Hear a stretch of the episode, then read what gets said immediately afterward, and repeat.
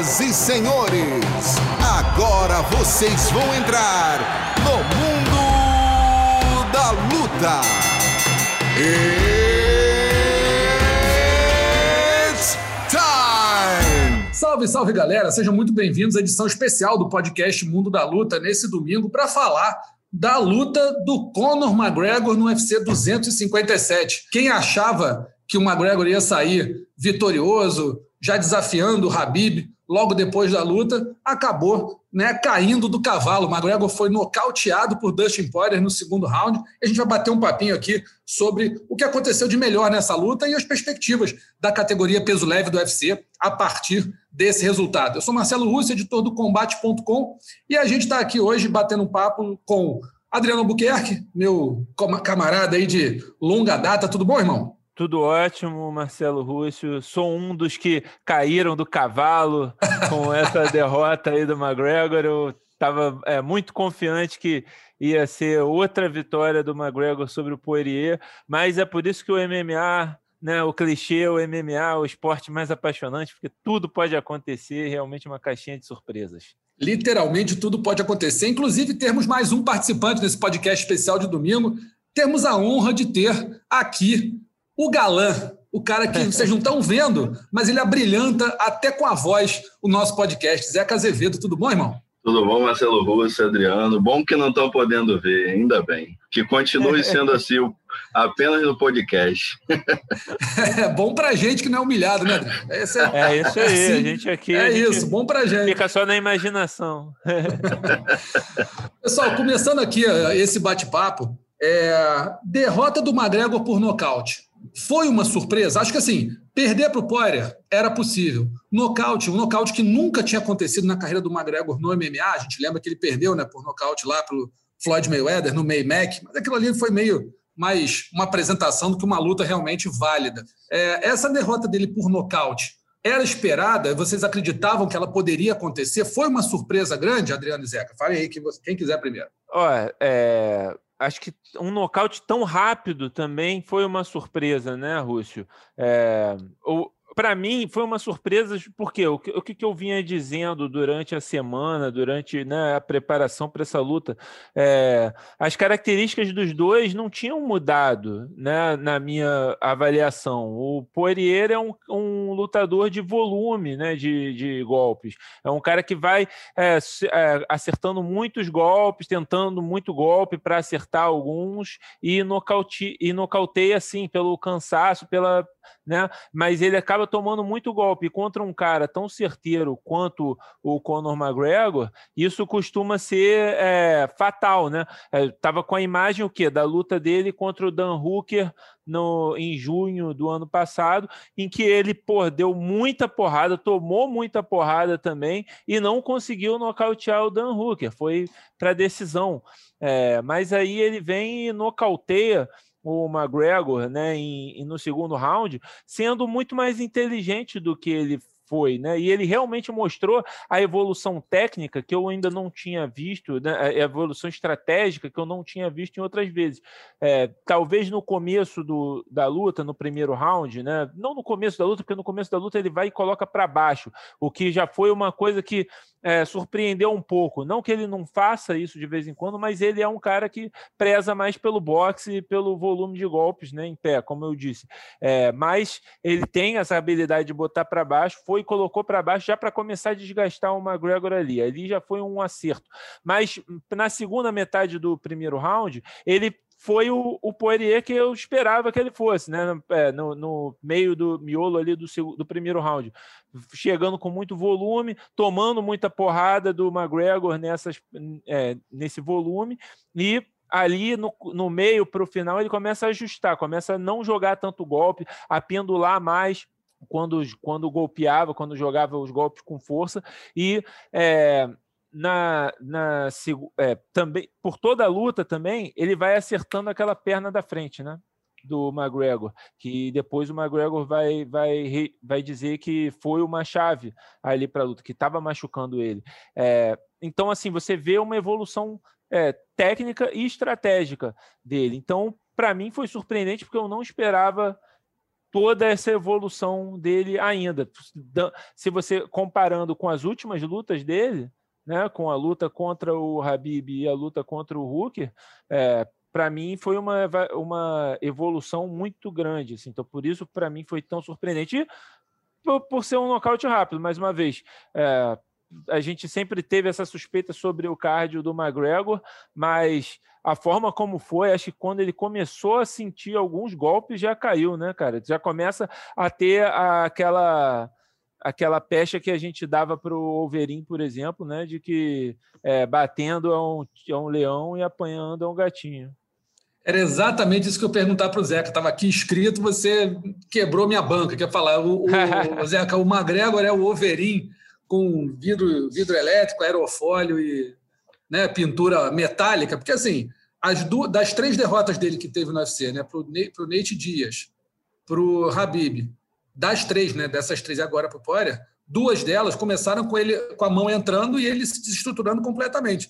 Contra o Dias, ele, né, a mão entrou, ele ficou completamente perdido, o Dias levou para o chão e finalizou. E ontem com o Poirier, ele estava batendo, tava, acho que ele venceu bem o primeiro round, só que quando a mão do Poirier entrou, ele novamente se desestabilizou e aí a, a vaca foi para o brejo. O que, que, você acha, Zeca? Eu concordo perfeitamente que, que o Conor apanhando é muito diferente do que quando ele vai para cima e tem um domínio completo do, do octógono, da luta, enfim. É, é um outro lutador, que normalmente ele não deixa chegar nessa posição, né? Na, nas outras lutas, né? em outras lutas onde ele, onde ele ganhou, ele, ele, ele tem sempre um domínio muito maior. Então, nessas contra adversários que conseguiram colocar algum grau de dificuldade, é, ele já não mostrou esse, esse poder de absorver golpe, como o Adriano falou do Pori, que fez cinco rounds com o Dan Hooker e aguentou porrada pra caramba, e como aguentou porrada no primeiro round com o Conor. Porque, assim, é, o que me surpreendeu mais foi depois do primeiro round. Assim, a questão técnica, estratégica do, do Poirier, enfim, tudo isso está ali, o, o, Adriano apontou bem.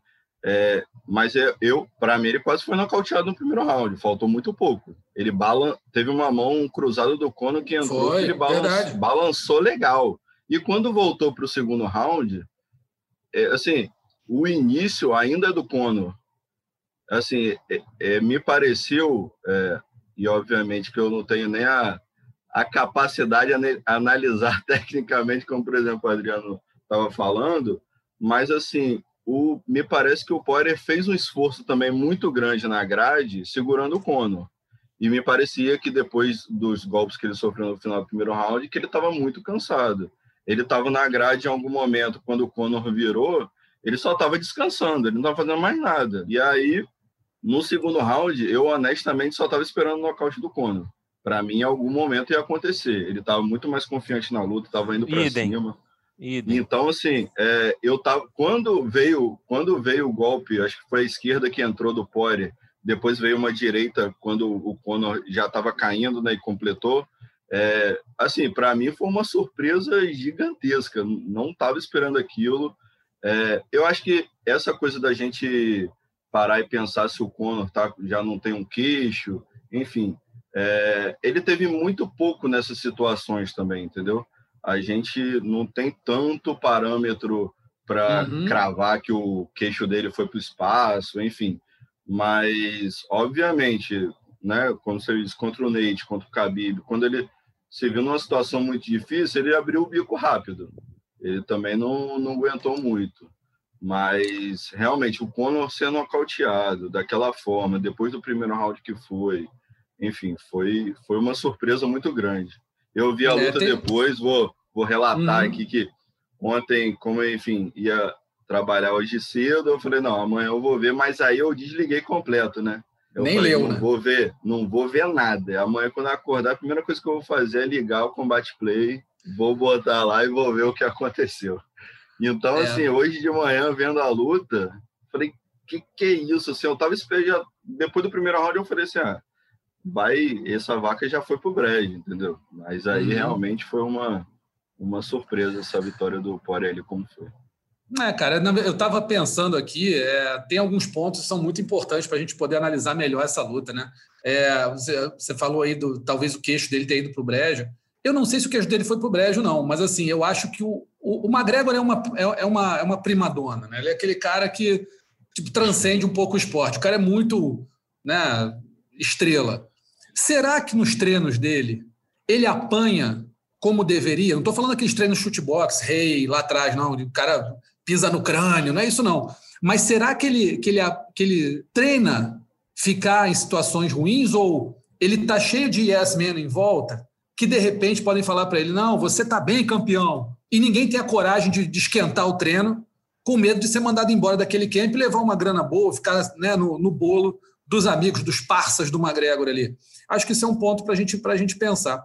Outro ponto foi, até a gente vai abordar um pouquinho mais para frente, mas o Dana White, na entrevista dele ontem, falou uma coisa muito interessante. Ele falou que é, o McGregor está numa encruzilhada mais ou menos como o Rock Balboa estava no Rock 3. Ou seja, muito dinheiro, tudo que ele queria na vida, ele passou. Eu achei muito boa a analogia, muito boa mesmo. Porque assim, você pegar o Rock Balboa, o cara veio do nada, né? Aquele pô, boxeador de, de sei lá, de, de torneio amador na Filadélfia, brigando para comer. De repente, o cara é campeão mundial, o cara tem tudo que o dinheiro pode oferecer, e ele, tudo que ele sonhou a vida dele inteira.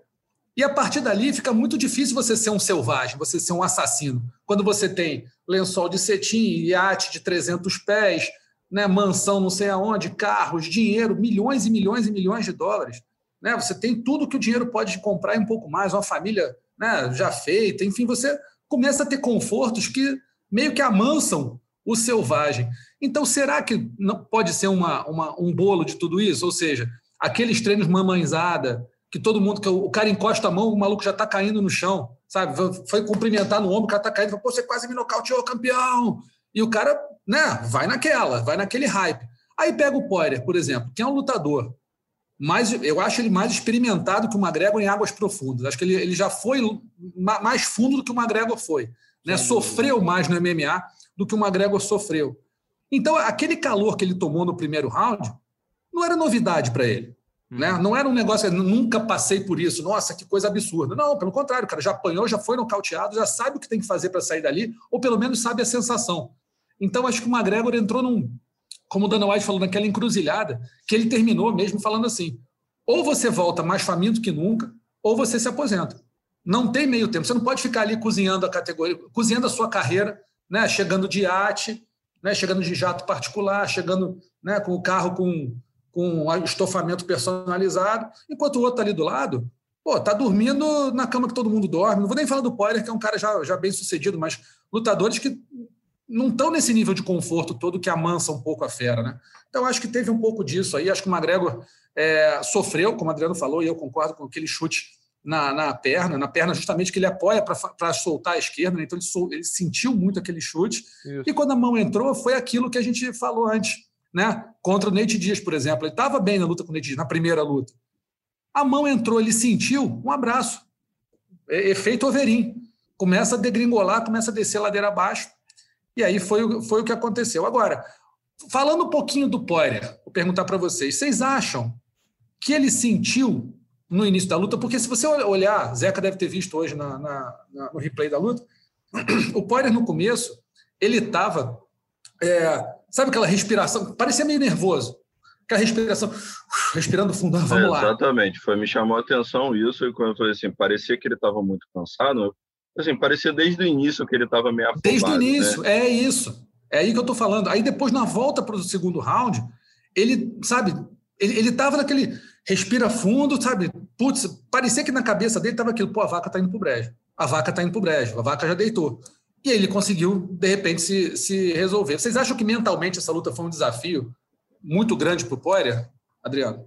Olha, é óbvio que ia ser um desafio para o Poirier mentalmente. Ele está enfrentando um cara que nocauteou ele em 1 minuto e 34 segundos né, na, na primeira luta. Um cara que foi é, isso, o grande isso, obstáculo da, da vida dele. Na verdade, assim, o, o ponto de mudança da vida dele. Né? A partir daquela luta, ele mudou a carreira dele. Foi, foi o, a carreira dele estava indo para um lugar e a partir daquela derrota mudou para outro lado e né? É, então era um teste mental para ele, com certeza, superar aquilo. E você enfrenta um cara da magnitude do McGregor, que chega com toda aquele, aquela pompa, todo aquele hype, toda aquela pressão que ele dá e ver a luta começando do mesmo jeito, mas eu, eu, eu não senti isso como vocês, assim, e, e, a, e, acho que o grande exemplo disso é que ele vai e coloca o McGregor para baixo rapidamente.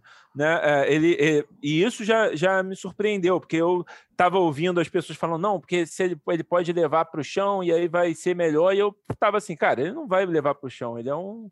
Ele é um trocador, ele até tem é, média de, de quedas por, por luta, mas ele não, não quer levar para o chão. E aí ele vai e já faz isso, já opa, ele já está ele tá na luta, ele não está é, simplesmente se deixando levar. Aí, ok, ele volta a ficar em pé, e aí talvez né, é, tenha aquela sensação de que ah, agora voltou para onde o McGregor é o, é o dominante e é tudo uma questão de tempo para ter o nocaute né? Mas eu, eu, eu não, não senti, não. Tanto que acho que no, no final do primeiro round ele já começa a brincar também com o McGregor. Ele acerta uma e fala: Ó, também acertei uma, né? Gostou dessa, começa a, a brincar com o McGregor também. E é, começa a, a, como eu disse, lutar mais, mais inteligente, com mais distância, sem, sem jogar de qualquer jeito. Então, é, talvez, sim, foi, é, sem dúvida tem, teve um, um, obstáculo, um desafio mental que ele tinha que superar nessa luta, que ele teve que superar com o decorrer, mas eu não acho que ele sentiu tanto. Acho que talvez no, é, no meio do primeiro round ele sentiu um pouco mais, mas uh, com o passar da, do, do, primeiro round, quando ele viu, ok, já estou aqui há quatro minutos, três minutos, ele começou a entrar um pouco mais na estratégia de novo, é, ele ficou bem. Beleza. Eu, Zeca, o que, que você achou? É, eu queria destacar aí do, enfim, eu tinha comentado essa coisa do, do fôlego, enfim, de achar que ele estava também um pouco assustado. Essa foi é, a impressão que, que eu tive ali no início. O McGregor é um cara que cerca muito, né? Ele consegue, é, é, parece que ele está sempre te encurralando em, em, todos os lugares, né? É, essa é a impressão que eu tenho do McGregor estrategicamente ali.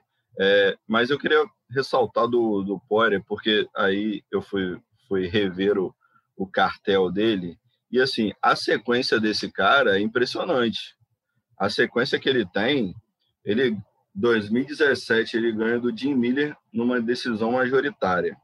E aí depois tem aquele a luta que virou no contest com Ed Álvares. E aí depois ele ganha do Pets, ele ganha do Gate, ele ganha do Álvares, né, quando teve a luta de novo.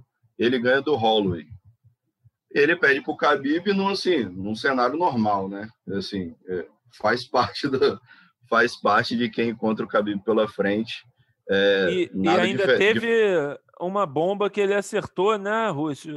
Eu, eu, não lembro direito dessa luta. Assim, o, o Habib fez o que ele geralmente faz, né, Zeca? Mas só que uhum. ele, acho que o o Acho que no primeiro um ou no segundo round, o, o Poirier teve um bom momento ali, acertou uma bomba que uhum. o que o Habib mostrou assim ter, ter sentido. Não, seja, é, não, fez, não fez, não passou vergonha, né, contra o Habib. E aí depois ele faz um, né, fez uma guerra ali com o Dan Hooker, nocauteia o Conor, então assim, é, não é qualquer um, né? Esse cara não é qualquer não. um, apesar Pô. de ter sido campeão interino só, ele, porque ele encontrou o Habib no meio do caminho, mas assim, é, quando eu olho hoje para o cartel do Conor e quando eu olho para o cartel do Poirier, eu lembro disso que o Russo falou, que ele é o cara que passou por, que eu acho que experimentou realmente muito, muito mais aí na, na é, carreira. muito mais tubarão, mais... né?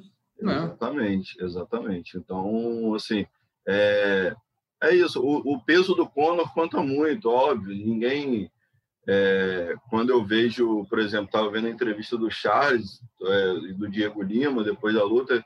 Ah, aposta no Conor, eu apostei no Conor, o Adriano apostou no Conor. Assim, é, o Conor, além de ser um grande lutador, ele carrega todo um peso com ele extra luta que assim não não tem como deixar de lado. Em algum momento aquilo faz um peso, um nocaute para cima do Zé Aldo, entendeu? Então assim, é, ele, ele, tem uma história e tem um peso, mas quando eu olho para o Poirier, é isso, o cara que o que ele fez, o que ele fez ontem, né, quando você para para tentar é, pensar um pouco mais, eu falei, cara, faz todo sentido, entendeu? É, também acho. Acho que, que ele foi bem e teve o desafio mental, só que ele está preparado para ele. É, acho que o McGregor não está tão preparado mentalmente para ficar por baixo. E o, o Poirier já tem esse, isso a favor dele. Agora, o McGregor o tem o cacife... falou, né? Diga. O quê? O Habib, o Habib falou daquilo que você falou do, do treino, né?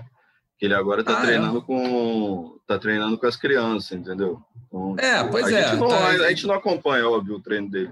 Não tem acesso, enfim, é tudo blindado, mas só vê, enfim, ele brincando com as crianças e tal, enfim, óbvio que não é isso o treino dele.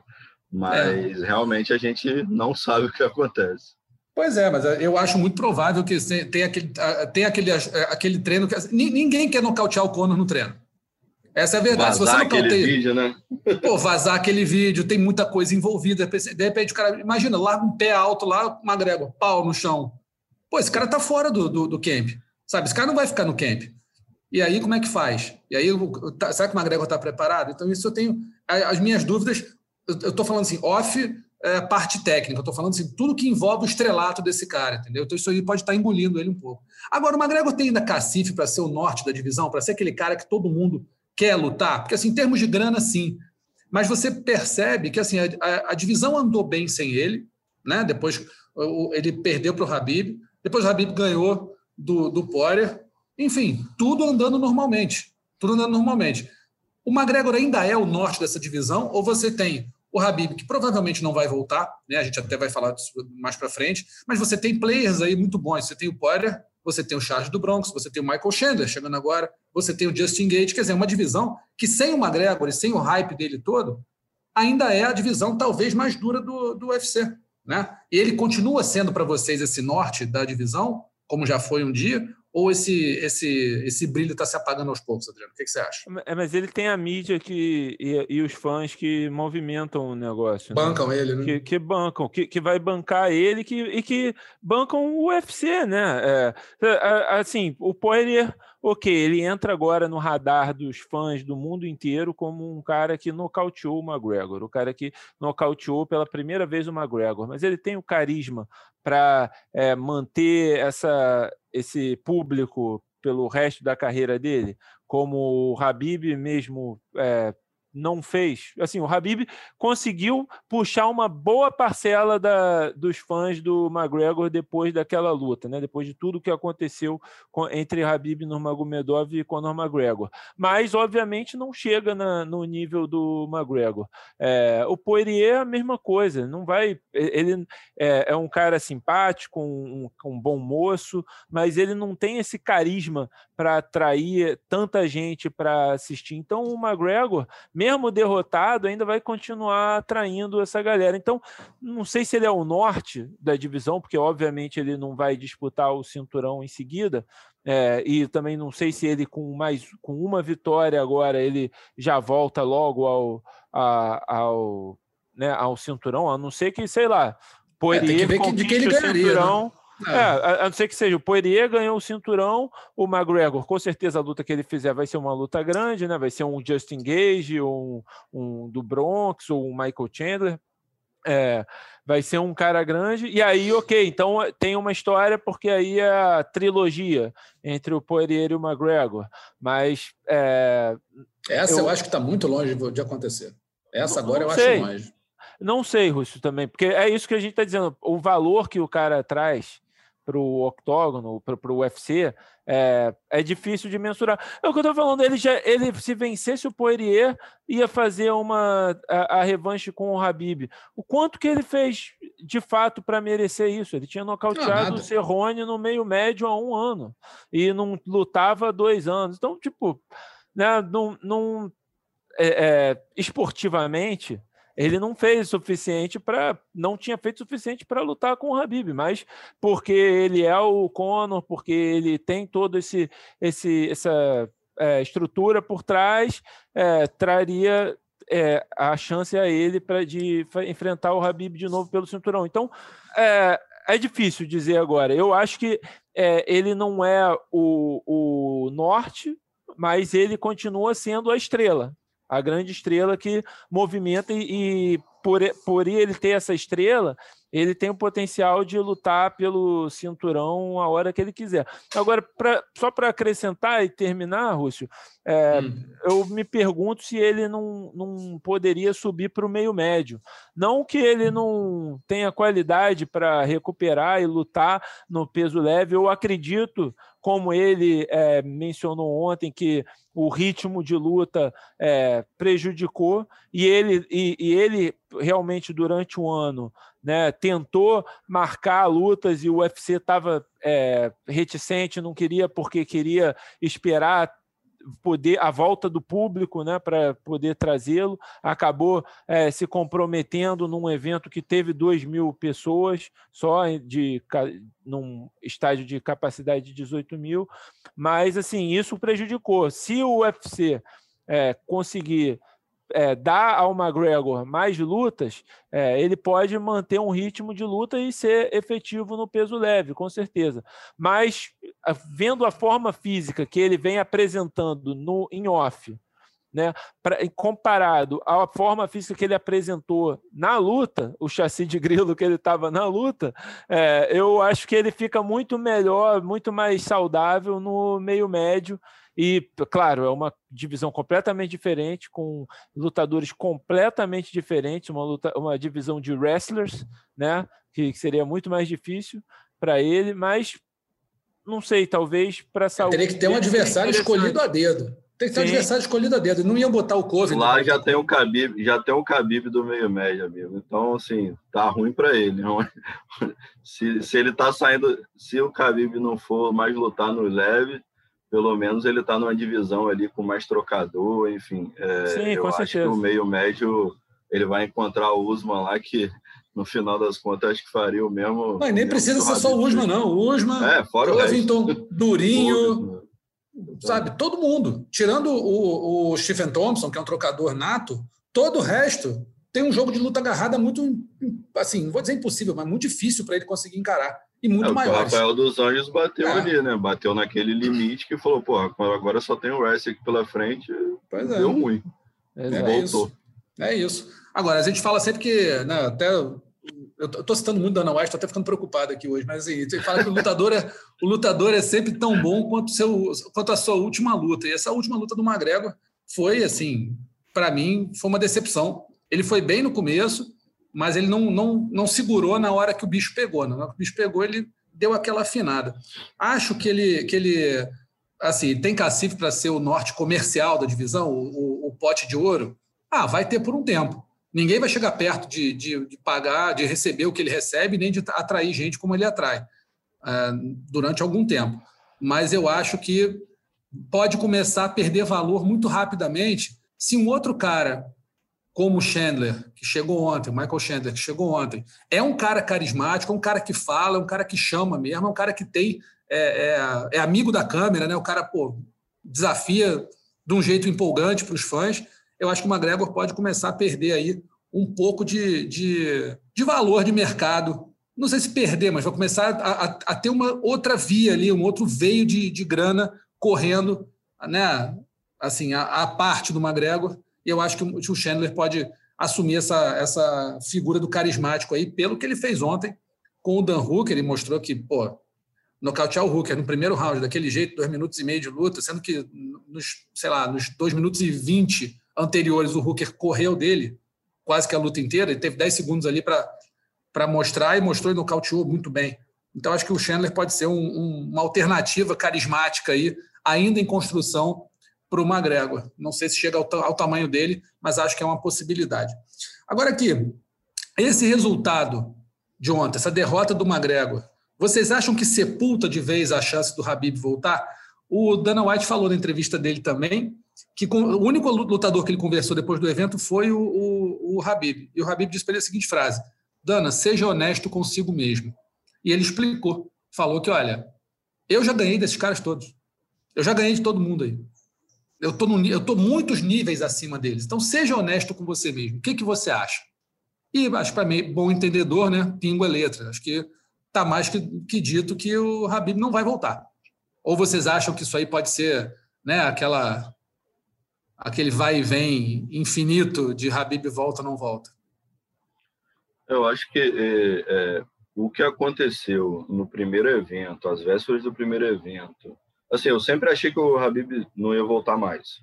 Assim, primeiro eu, eu sempre confiei na palavra de que quando ele anunciou em cima do octógono que ele estava parando, numa promessa feita à mãe dele depois que o pai dele faleceu.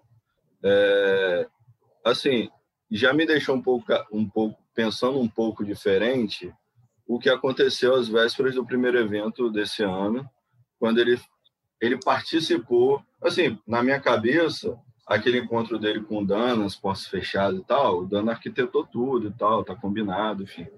Mas, assim, ele se prestar aquilo, um cara que realmente não tem vontade de voltar, assim, não está condizente com todo o discurso que ele teve antes. Porque se a gente está ainda discutindo se ele volta ou não, tem a contribuição dele. Não é só o Dana sozinho falando, como até então era, de tipo, ah, eu vou conversar com ele, eu vou tentar convencer, eu acho que ele volta para fazer 30-0, tentar 30-0 e tal, enfim. Então, quando ele entra numa sala filmada, faz uma graça e tal, enfim, pode ter alguma coisa ali, porque é, eu acho que quando ele. Aí depois ele diz: não, vocês. É, o Habib, numa entrevista a, uma, a um site russo, ele diz que ah, vocês podem meio que me deixar em paz, enfim, vocês já viram tudo que eu fiz e tal, enfim, tem que ficar questionando. Porra, mas ele antes vai e faz uma presepada dessa com Dana. Participação é. dele, efetiva, filmada, ele sabia que aquilo dali estava acontecendo. Então, assim, tenho lá minhas. Assim, antes disso, eu cravaria, falo assim, minha opinião é essa, o Habib não volta a lutar. Agora eu já não sei. Acho que tudo, tudo é possível. Ele pode voltar para não lutar com o Conor, tentar dar uma sacaneada. Assim, se eu fosse ele, para irritar mais ainda, fazer a luta com o Charles, que eu acho que inclusive é o maior desafio para ele hoje na divisão. Se existe algum desafio, para mim é o Charles. Então, eu, eu não descarto hoje uma volta do Habib, depois do que, do que ele fez com o Dana, entendeu? É, eu, eu acho que ele não volta de jeito nenhum.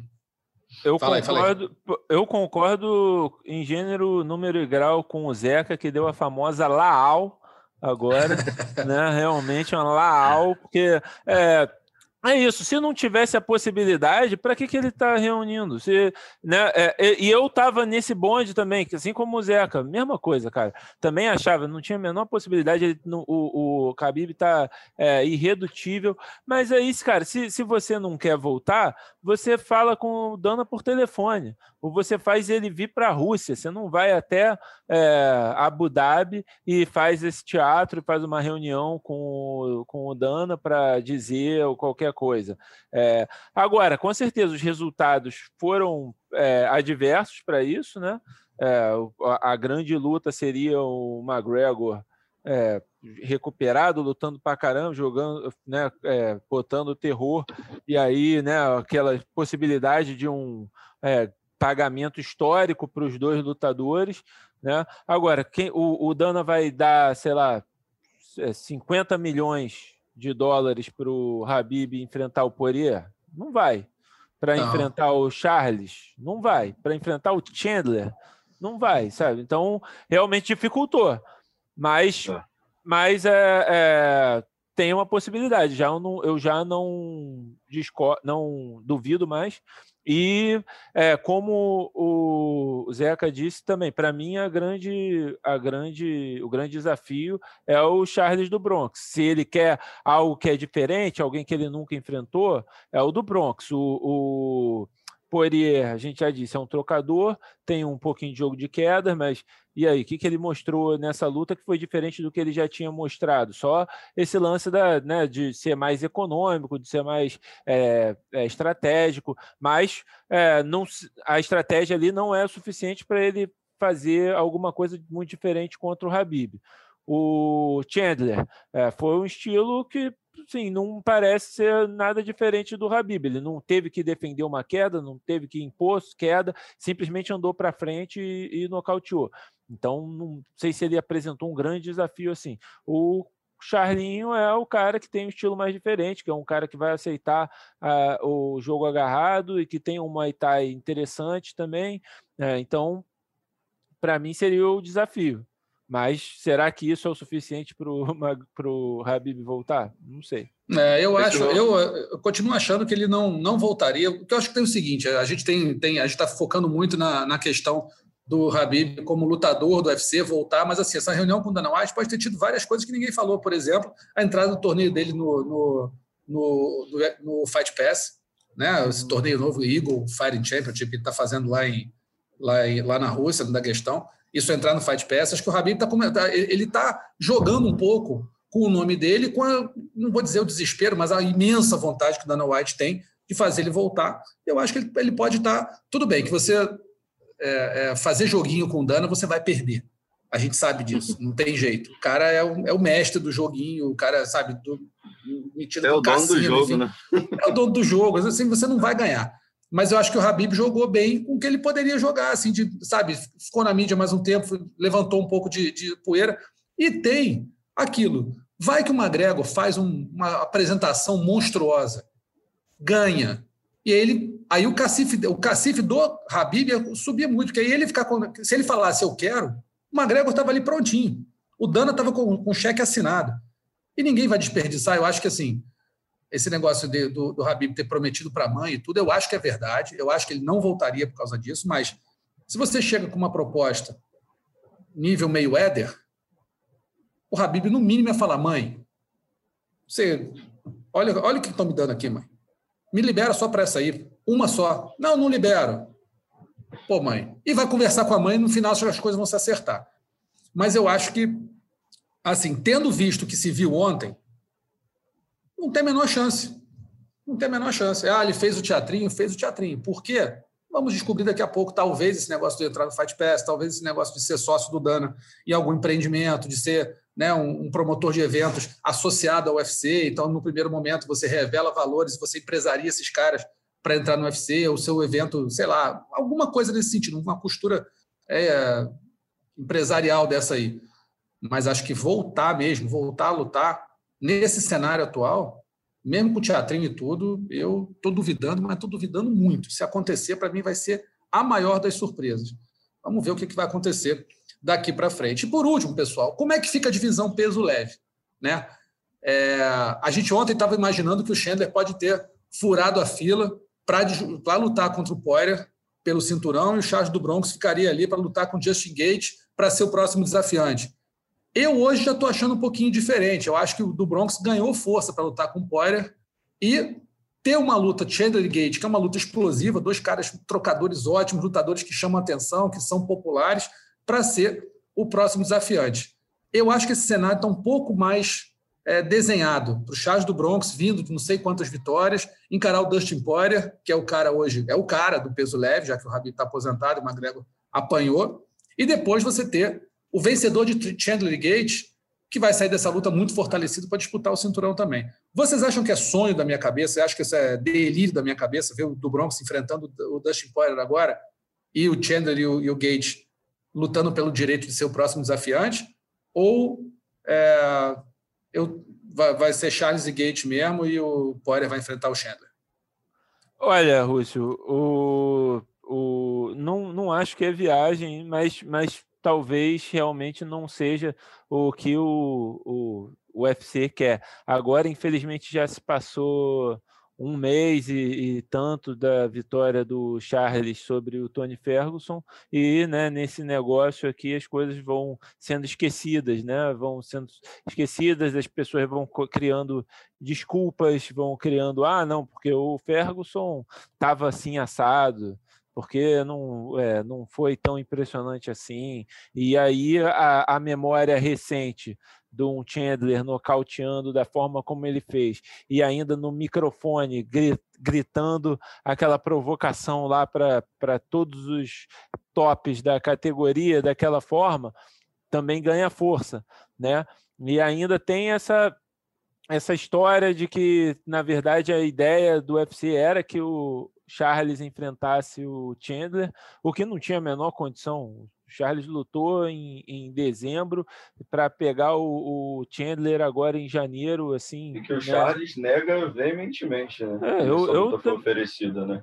Eu, eu acredito no Charles, mas, mas, mesmo que tenha sido oferecido, mesmo que, que tenha acontecido, não, não tem cabimento. Ele é, né, é uma coisa que alguns caras querem ser guerreiros e não vou aceitar, mas porra vamos, vamos combinar. Ele estava totalmente, no direito de negar. Ele acabou de lutar contra um cara duríssimo. Ele teve suas lesões na luta, todo mundo tem. É, é, então, assim Entendamos assim, que isso aí era, era, famo, era a famosa armadilha, né? Pega é, ele quebrado para lutar com um cara que estava prontinho, é cilada Bino. Exatamente, exatamente, é cilada. E aí alguns caras querem ser os bravos, querem ser os querem é, né, se sentem pressionados pelo, pelo público, pelo Dana e tal, pela galera, e fala, não, eu vou aceitar e vou fazer. E ele não tinha que fazer, e se, for, se aconteceu essa proposta, ele fez certo. Mas vão começar a falar isso e jogar isso para a favor do Chandler.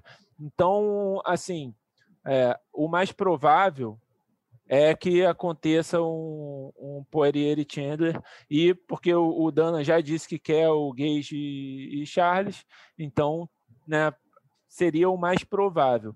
Agora, Russo, eu só queria é, aproveitar e falar um pouco do Chandler, né?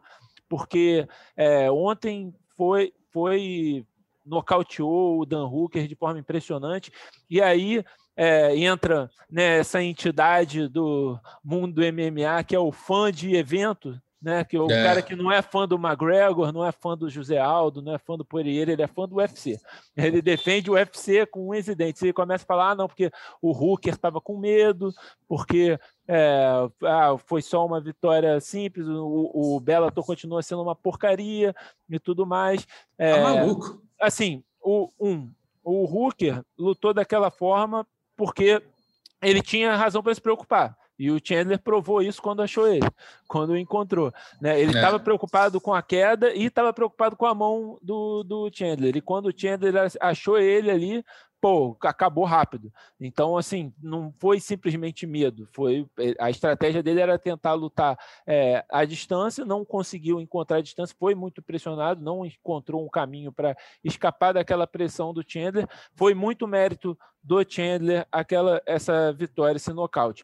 Agora, e a, e a, segunda coisa é que eu entendo essa entidade, né, esses fãs falarem: ah, não, o UFC é a primeira divisão, Bellator é a segunda divisão, ele só ganhou do sexto colocado, ele não é nada demais, tudo. É, é, e, etc e tal. Mas o que me espantou essa semana foi a mídia internacional tratar o UFC e o Dan Hooker como a, UFC como a, a grande meca e o Dan Hooker como o primeiro grande adversário que o Chandler está é, enfrentando. Não, é, é brincadeira. Aí é, é brincadeira. Entendeu? E, Se o, tirar o, o Patrício Hooker, dessa lista aí é, é loucura. Não, e, e, e, não só o Patrício, até porque o Patrício venceu o, o Chandler, Isso. mas o Chandler venceu Ed Álvares, Uhum. ex-campeão do UFC, Ben Henderson, ex-campeão do UFC, e uma penca de caras no Bellator que tem nível para estar tá no UFC. O Dan Hooker, ele, ele é um grande lutador, bom lutador, mas ele não é o melhor lutador que o, o Michael Chandler já enfrentou, sabe? Ele, talvez ele tá no top 5, talvez, mas ele não é o, nem o terceiro melhor cara que o Chandler já enfrentou. Verdade, então, eu achei que foi uma excelente luta, aquela tuning fight, né? Aquela luta de, de ajuste. Para você ver qual o nível do Chandler mesmo dentro do UFC. Achei ótimo, achei o casamento de luta perfeito. O Chandler mostrou que ele está no top 3 do peso, do peso leve. Ponto. Então, é isso, ele, tá, ele merece estar ali no, no top 3 do peso leve. E é é, a, acho que as pessoas têm que ser é, mais cabeça aberta para avaliar que em outros eventos. O UFC ele paga melhor, ele tem uma estrutura melhor, ele está em mais casas, ele é o melhor campeonato do mundo, mas é, outros eventos, especificamente o Bellator não são necessariamente uma segunda divisão. Acho que tem muitos talentos ali no Bellator também que estão nível equiparado com o UFC. E depende muito da divisão também, né? O pessoal vai apontar, ah, não, porque o Ryan Bader foi campeão no Bellator. Sim, no meio pesado. A divisão do meio pesado e do pesado do Bellator tá ruim. Mas as divisões ali mais leves. Mas deu uma, deu uma melhorada boa quando o Johnson chegando aí agora, né? Ah, sim, agora, agora deu uma melhorada. É Mas isso. é o que eu estou dizendo, entendeu? É, o que eu estou dizendo é que uma divisão ser mais ou menos, ser mediano, não quer dizer que todos os lutadores ali são de segunda divisão. Tem claro. muitos lutadores bons claro. é, no Bellator, no Rising, no KSW, é, ACA e tudo mais. One. One. E é, o Chandler chegou bem, merece estar no top 3, merece de repente disputar um cinturão, na minha opinião, menos que o, o Charles do Bronx, mas também não seria um absurdo ele receber essa, esse shot agora. O que, que você acha, Zeca? Bom, é, eu acho que o, o, quanto ao futuro da categoria, assim, para mim não tinha outro caminho a não ser Justin Poirier e Charles do Bronx. Assim, é o justo, é o certo, é, enfim, não, não tem outro caminho na minha cabeça do que seria o, o próximo passo. Agora, é, a gente sabe que o UFC, que na verdade é igual ao Dana White, né, o que ele acha, então a gente fica à mercê disso. Ele já falou, ele já tinha, ele já tinha começado a vender a luta do, do Bronx com Gate antes, né? Ele já tinha citado essa luta. Aí vem agora o Chandler e nocauteia rapidamente. É, e aí, logo na sequência, na coletiva, ele fala que acha que se o Khabib, não voltar, é essa luta se fazer. É, o que ele fala hoje não se escreve, não é o que vai acontecer amanhã, é, mas eu acho que o, o, mais provável realmente é o Chandler enfrentar o Poirier e aí fazer uma eliminatória com o Gate e o do Bronx e quem vencer ser então o próximo desafiante. Assim, é, como alguém que acompanha esporte todos os dias, né? Obviamente que não tem para onde correr, é injusto. Tipo, o Charles está ali, tem oito vitórias seguidas, já, enfim, vem de uma vitória contra o Tony Ferguson. Então, assim, por mais peso que o Chandler tem, realmente concordo com tudo que o Adriano falou, é bom ressaltar isso, né? O cara que assiste ali o evento todo sábado, e, enfim, só assiste o UFC, enfim, não tem essa visão, mas com, com toda esse, é, essa qualidade que realmente o Chandler tem, não é vez dele, assim, ele chegou agora e ganhou do Dan Hooker, beleza, ótimo, excelente, entendeu? Mas, peraí, tem, tem, outro, tem outro passo para dar, entendeu? É, esportivamente falando. Agora, o UFC a gente sabe que não é, as decisões não, não são só esportivas elas são esportivas e envolvem uma série de outros desejos, principalmente do que o Dana acha como justo, entendeu? E a gente sabe que na cabeça dele o, o justo, a justiça é uma palavra meio, enfim, que, que tem meio fluida, pra, né? Exatamente, é. meio fluida. Então, mas acho que, assim, o certo seria o Gate enfrentar o Chandler e o Poirier enfrentar o Charles. E beleza, o Gate e o Chandler, quem ganhar, enfrenta o vencedor o então campeão do Bronx ou o Poirier. Para mim não Cara, eu vou te falar que isso para mim, é, o Charles não disputar o cinturão agora é dos maiores absurdos. Eu vou ser bem, bem honesto, um dos maiores é. absurdos que, que esportivamente falando. Porque assim, e até eu vou te falar, não é um absurdo ele, ele disputar o cinturão na, do ponto de vista mercadológico. O Charles do Bronx é o maior finalizador da história do UFC. O cara bateu recorde de Royce Grace, o cara fez, sabe, finalizou todo mundo é um cara que está numa fase absurda, tirou o Tony Ferguson para nada. Sabe? E vamos então, assim, combinar que o Chandler também não é essa estrela toda nos pois Estados é, Unidos. Pois é. O cara tem meio milhão de seguidores igualzinho o Charles, entendeu? É no, isso. No Instagram. É então, assim, também não é, ó, oh, vai enfrentar o Michael Chandler agora, o Poirier. Não, vai enfrentar é. mais um bom, um ótimo lutador. É. E, o, e, o, o, e o Charles, e o Charles tem uma história no evento, uma história longa no evento né? uma história de sucesso no evento, que teve altos e baixos, mas uma história de sucesso. O cara finalizou literalmente todo mundo, gente. Então, assim, e valorosamente para o UFC, vale, para o UFC valia, é. valeria muito mais você investir no cara que está ali na sua organização desde 2000 Exatamente. tanto. O Charles é um dos mais antigos aí. E, do que o cara que veio do teu evento concorrente que tu vai botar para lutar com o cinturão porque ganhou uma, entendeu? Pois é, Olha, então assim, hoje não, tá eu não vejo. um seminário de vocês, um seminário aí, só Laal. Rússio deu um Laal, Zeca agora outro nada, Laal. Nada, Tô aqui é só isso, conduzindo, mas eu, eu dei uma desabafada emocionada aqui, porque é o, o, o, do Bronx é um cara que merece demais. Demais. Sabe? Se, se ele não merece, por que, que o Chandler merece? Entendeu? O Chandler teve uma vitória boa na, na, no UFC, tem uma carreira no Bellator, veio de derrota do Bellator, perdeu para o Patrício Pitbull, que não é vergonha nenhuma, mas perdeu no primeiro round, e tem uma vitória no UFC. Uma vitória no UFC. Uma vitória boa? Uma vitória boa. Quanto o cara bom? Quanto o cara bom. Agora, o que o Charles fez com o Tony Ferguson, ninguém tinha feito. Ninguém tinha feito. Isso. E ele fez e foi bem.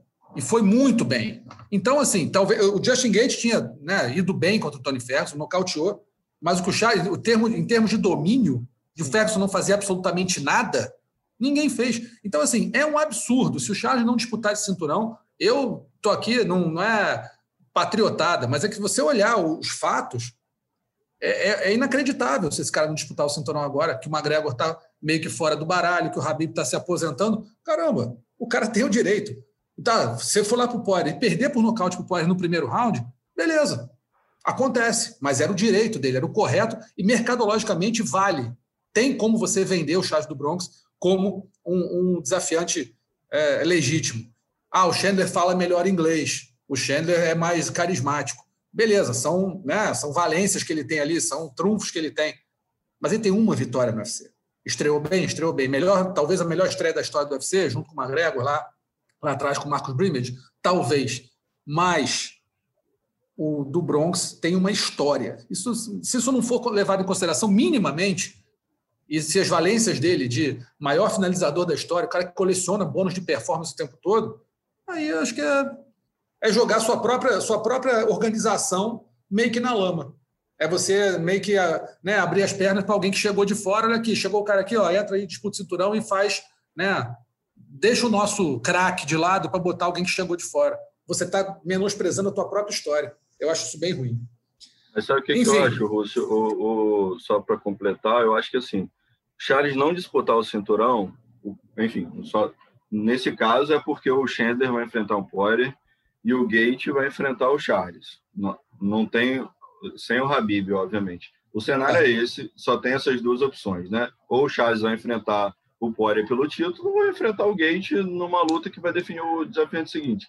Assim, apostaria hoje todas as minhas fichas, o pouco dinheiro que eu tenho, apostaria, e que o, que o Charles vai vencer o Gate e vai disputar o cinturão em 2021. Assim, óbvio, não estou falando de qualquer um, Justin Gate, um grande lutador, mas assim, é. eu não vejo outro caminho. O, o Charles vai bater nesse cinturão para disputar o cinturão mais cedo ou mais tarde. É, assim, Concordo totalmente, só acho feio que não eu, seja agora. Então, vi um cara de fora com uma vitória no UFC, a ah, disputa o cinturão aí. Não é o Anderson Silva que chegou no UFC e teve uma vitória e disputou o cinturão. Estamos falando de Anderson Silva, né? O cara que era o maior de todos. Não, e não é e não é 2006 que o é UFC ainda não é era isso. isso. daí, não tinha é, tantos talentos e, e aí chega ah. o Anderson Silva, ok, é a opção para não tem ninguém mais no peso médio para enfrentar o Rich Franklin, vamos botar o Anderson. É, isso daqui é um momento que você tem, como você disse, um cara que já está na organização há mais história, de 10 anos, tem história, é, recordista. Você, você é, deu, fechou o argumento quando você falou. É o, o recordista de finalizações do, na história do UFC. O cara superou o Royce Grace com mais finalizações, é o cara que tem mais lutas finalizadas também na história do UFC. Assim, não, é, é, é, você tem que respeitar essa história. Ele merece por, por tudo isso daí. É isso. Amigos, vamos, a gente, vamos dar uma encerrada aqui no podcast por hoje. Já falamos até além do que a gente imaginava, mas assunto, é. os assuntos são muito bons. Os assuntos realmente rendem. Quero agradecer muito a participação aí do Adriano e do Zeca. Obrigado, amigos, pela, pela, pelas aulas que deram aqui. Estou aqui anotando tudo. Vou, vou, vou, me matricular amanhã na faculdade. Já, já preciso voltar. preciso voltar. Não está dando mais para acompanhar a categoria você dos amigos. Você é professor Obrigado. também. Você é professor. é, isso. É, é, o diretor da, da, da é faculdade. O diretor. que nada, que me dera.